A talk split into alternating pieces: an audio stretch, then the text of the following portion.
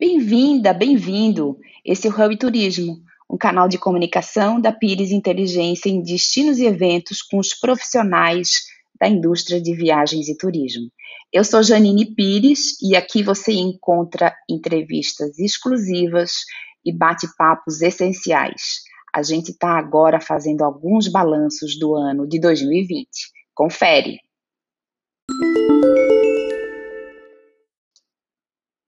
Vamos encerrar o ano e fazer alguns episódios de balanço. Hoje a gente fala de aviação com Eduardo Sanovics, presidente da ABA.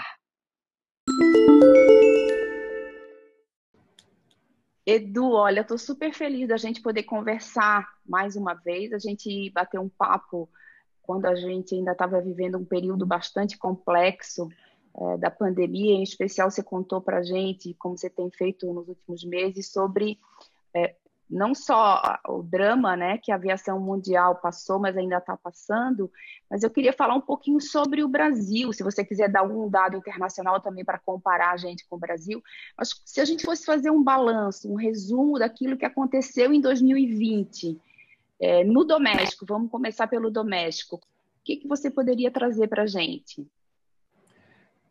Esse foi o pior ano da história da aviação desde que nós a conhecemos organizada como está, e essa data de início é 1945, quando acontece a Assembleia que cria a ICAO, e logo depois é criada a IATA. Antes disso era a Segunda Guerra Mundial. Eh, e ano que vem será o segundo pior ano da história. Este ano, nós, no auge da crise, estávamos com 8% apenas da malha doméstica no ar, e aí tomamos uma decisão importante, que foi de não paralisar por completo a malha, diferente do que acontece em boa parte do planeta. No primeiro momento mais duro, mantivemos 47 cidades conectadas, eram todas as capitais, mais as cidades de maior relevância, e por meio dessa conexão mínima, nós conseguimos, lá naquele primeiro momento, repatriar quase 80 mil pessoas que estavam fora do Brasil, que ficaram sem voos internacionais, transportar e é importante resgatar isso, porque muita gente ao sul de Brasília não conhece o país ao norte de Brasília. Muita gente não sabe que se não fosse de avião não chegava respirador, não chegava máscara, não chegava remédio e não chegavam equipes médicas. Estas últimas nós transportamos gratuitamente ao longo de toda a crise, todas as empresas aéreas. Né? Imagina uma cidade como Macapá, por exemplo, se você não chegar com um respirador de avião, o plano B é um dia e meio de barco vindo de Belém. Esse foi o começo da crise. É, nós desenvolvemos um conjunto de três grandes blocos de medidas, uma, um conjunto de medidas internas, isso foi pouco visível para o consumidor e para o mercado, foi revisão de um conjunto de contratos, leasing, relações de trabalho, custos, fornecedores, que fizemos para dentro de casa, né, para conseguir enfrentar o primeiro momento. Um segundo pacote de medidas, aí sim já bastante visíveis a público, eh, de regulação e infraestrutura. E aí, por exemplo, que a gente faz aquele acordo eh, que depois vira a MP 925, por meio do qual todo mundo pôde remarcar seus bilhetes sem multa, sem nenhum tipo de problema, por um ano. É aí que a gente cria a malha essencial e aí que a gente começa também a criar os protocolos de segurança sanitária, em acordo com a Anvisa, primeiro nacionalmente depois os valida internacionalmente, e isso começa a dar as bases para uma retomada.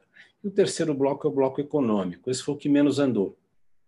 O principal nesse, todos eles têm uma série de medidas, mas o principal nesse bloco era a demanda por um empréstimo do BNDES que não se viabiliza.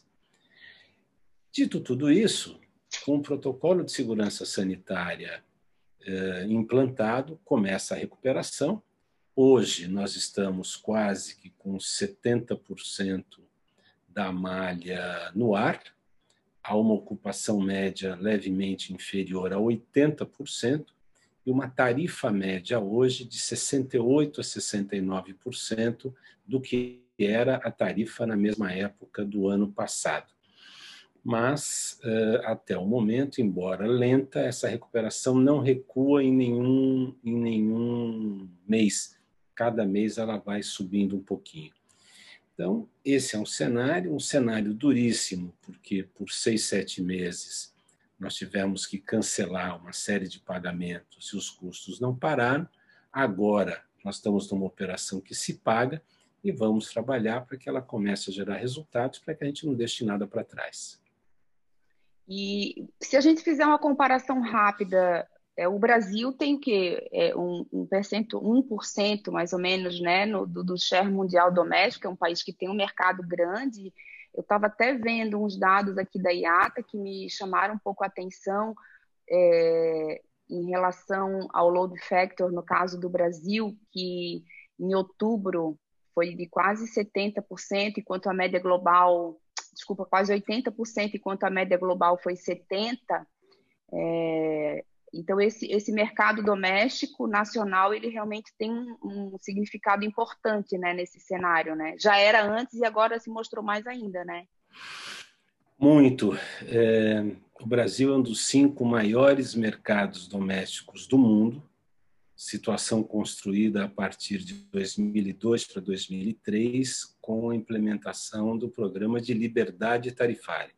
Até 2002, você se recorda, nós éramos muito jovens, mas você se recorda, né? o preço do bilhete era tabelado, que nem passagem de ônibus. De 2003 para frente, com a liberdade tarifária, o ticket médio de 2003 para cá caiu pela metade. Em 2002 era ao redor de 800 reais chega hoje a 370 e agora quase abaixo de 300, o ticket médio hoje está bem baixo, e o número de passageiros vai de 30 para 100 milhões. Isso constrói, nesses últimos anos, o Brasil como um dos cinco maiores mercados domésticos do mundo.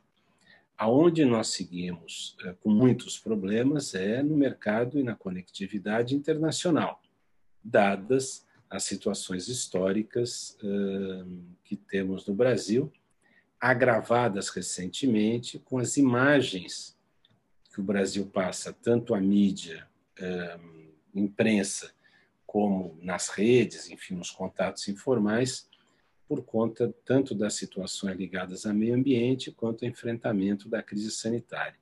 Isso vem criando dificuldades para a imagem do Brasil no exterior. É, bastante. Vamos falar então um pouquinho do internacional. É, a gente tem, eu, pelo que eu vi dos dados da Forward Keys, que é uma empresa espanhola que faz é, análise de, de, Big Data de demanda aérea, a gente deve fechar, no caso do Brasil, as chegadas aéreas internacionais mais ou menos a 72% do que a gente tinha em 2019. É? Não creio, não creio. Dado muito alto. Esse dado é, é muito é menos? alto. Com certeza absoluta. Se fosse 72%, significaria que o mercado internacional se recuperou da mesma forma que o doméstico. Esse, a, a conectividade internacional no fim desse ano não vai ser, não vai chegar a 15% do que era em 2019. Esse dado não, não faz sentido. Então a gente deve chegar mais ou menos a 85%. 80, não, 90%. Não, menos, né? A menos. É, exatamente. Ah, não, então sim. Tá. Eu entendi que você estava falando que era 72 de operação. Não, não, não. 72 de queda. de queda. É, lógico. Ah, não. Então, esse, é, esse é um dado otimista, mas já não é tão maluco. É, eles estão falando, portanto, em 28% de recuperação no final do ano. Eu ficaria um pouco abaixo, eu ficaria mais perto de 20 do que de 28. Mas, certo. enfim, eles podem estar. Que uma coisa também é o anunciado, outra coisa é o concretizado. Muitas dessas plataformas trabalham, e está certo, com a malha publicada. Mas muitas empresas estão publicando malha até para preservar o slot nos aeroportos mais importantes, tipo Heathrow, Guarulhos, Nova York, por conta da regulação, mas não necessariamente esses voos todos vão sair. Eu ficaria mais perto dos 20% de recuperação internacional. O cenário internacional é dramático. É. Tá? A malha vai se recompor ao longo de quatro anos, se tudo der certo. É verdade. E você, na sua análise, é, vamos é, colocar isso na perspectiva do que você já falou de imagem do Brasil, dos outros temas que estão ligados a investimentos, a economia, e também o tema da vacinação, que está se falando muito. É, você acha que nós podemos. Nós, nós já chegamos em desvantagem em 2020, porque a gente teve uma queda de 4% no, na chegada de estrangeiros, quando o mundo cresceu 3,6%. São dados da, da OMT e do Ministério do Turismo. É, nós, por exemplo, receitas de, de, turistas internacionais, a gente já teve queda de 4% em janeiro e de 11% em fevereiro. É, se, se, a gente ainda demorar, né, ou começar a vacinar um pouco mais para frente, é, todos esses temas podem fazer com que a nossa recuperação ela fique num patamar inferior à média mundial? Claro, não é que podem fazer, farão com certeza.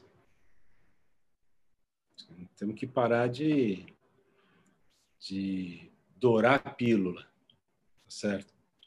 Nós temos muito trabalho pela frente para recuperar a demanda. Primeiro passo desse trabalho, resolver a crise sanitária. Políticas públicas massivas de prevenção, políticas públicas massivas de vacinação.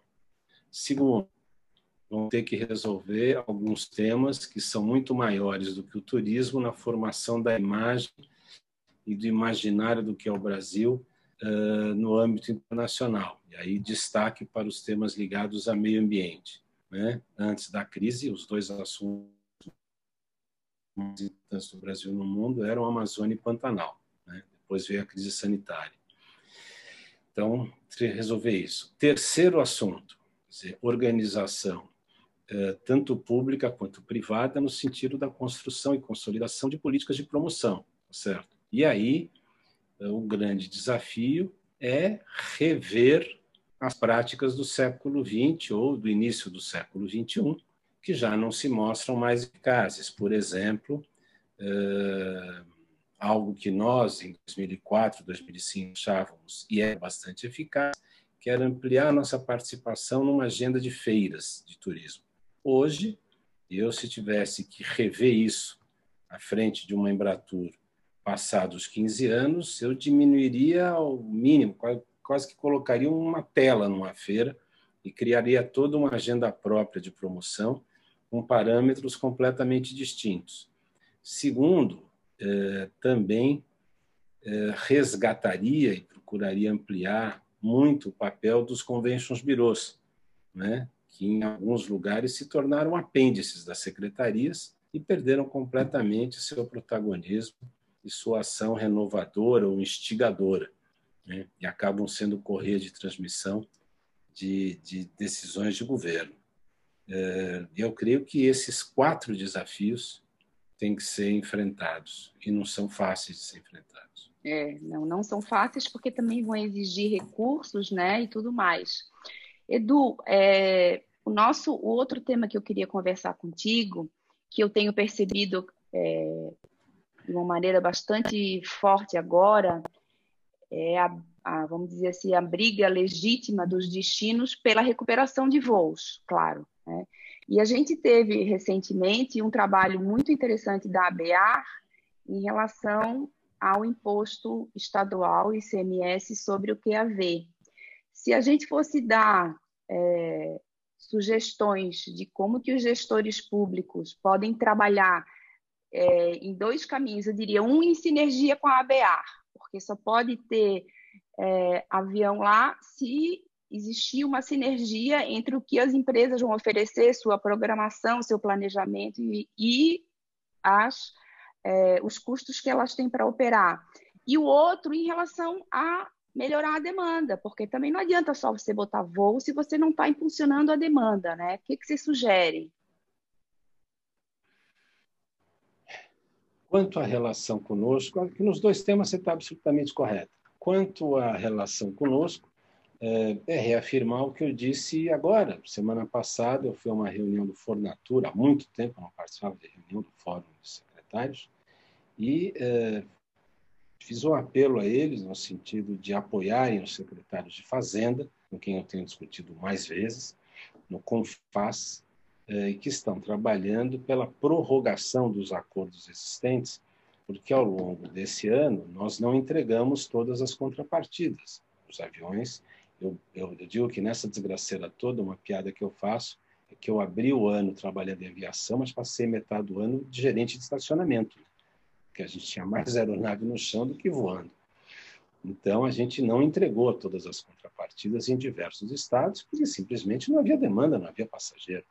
Nós chegamos a decolar a um Boeing 737 de 187 lugares com 14 passageiros, 19 passageiros, entendeu? 26 passageiros. Imagina o que isso significa. São centenas de milhões de prejuízos que nós tivemos acumulados.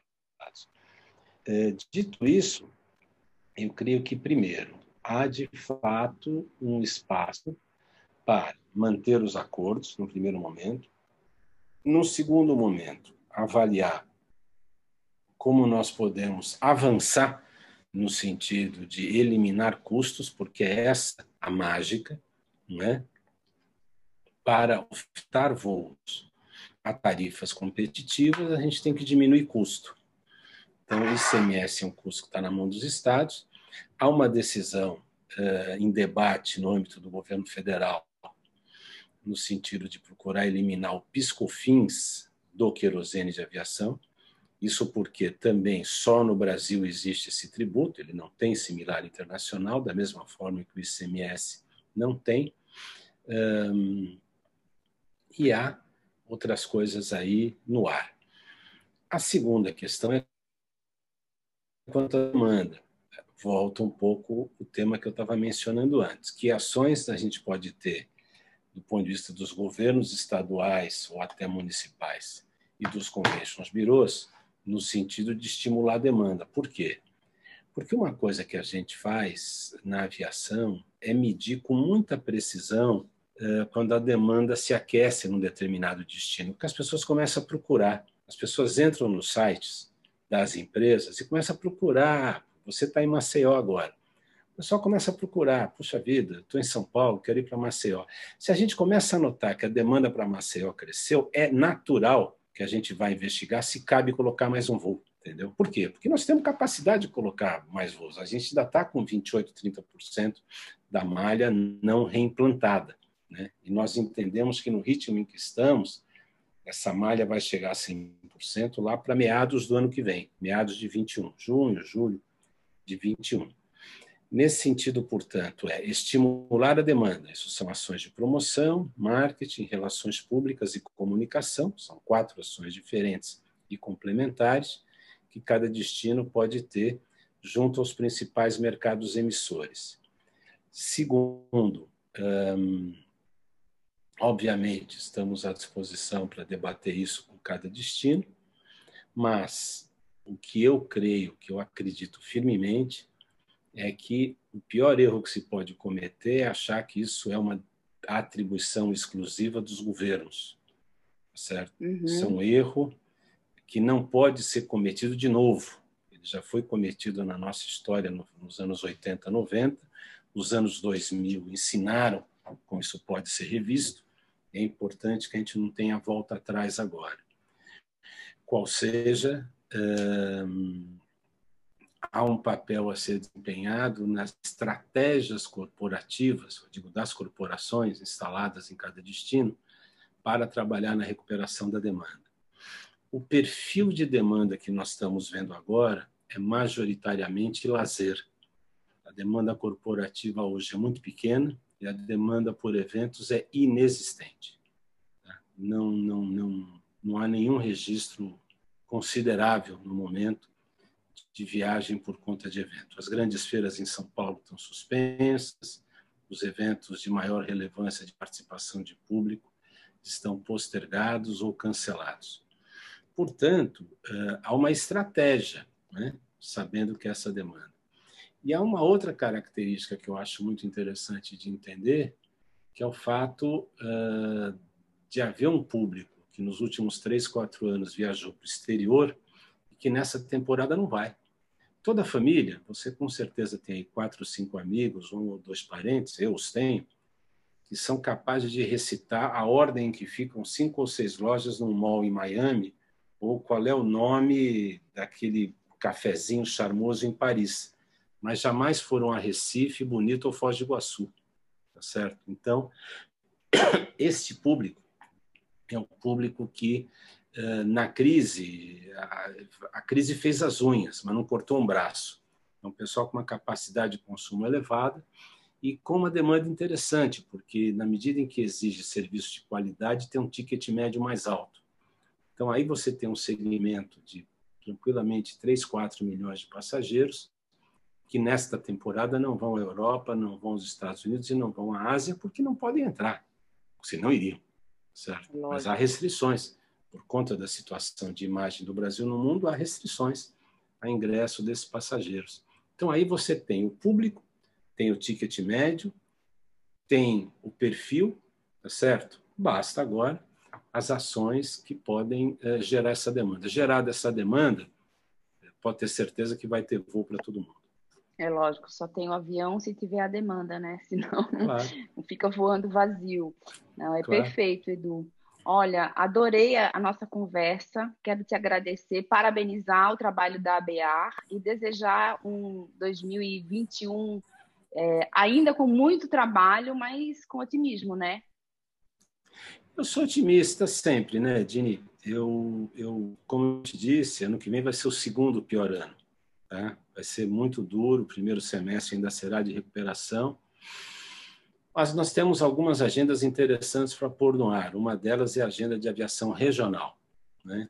A BEAR, esse ano, eh, nessa crise toda, associou todas as empresas regionais do país, porque elas obtiveram seu certificado de segurança internacional, portanto, eh, estão hoje no nível de gestão, de manutenção e de segurança que nos permite avançar numa série de programas de trabalho. Então, a Baeté, Asta e Rima somaram-se a Passaredo e MAP e passam a fazer parte da BA já há algum, alguns meses. Então, para o ano que vem, eu creio que trabalho não vai faltar. O que nós vamos precisar é de energia, de parceria, de articulação e de resiliência para tocar em frente. E quem Bastante. agradece sou eu. Para mim, sempre um prazer falar contigo. Bastante cooperação. Obrigada, um beijo. Outro grande, tudo de bom, querida.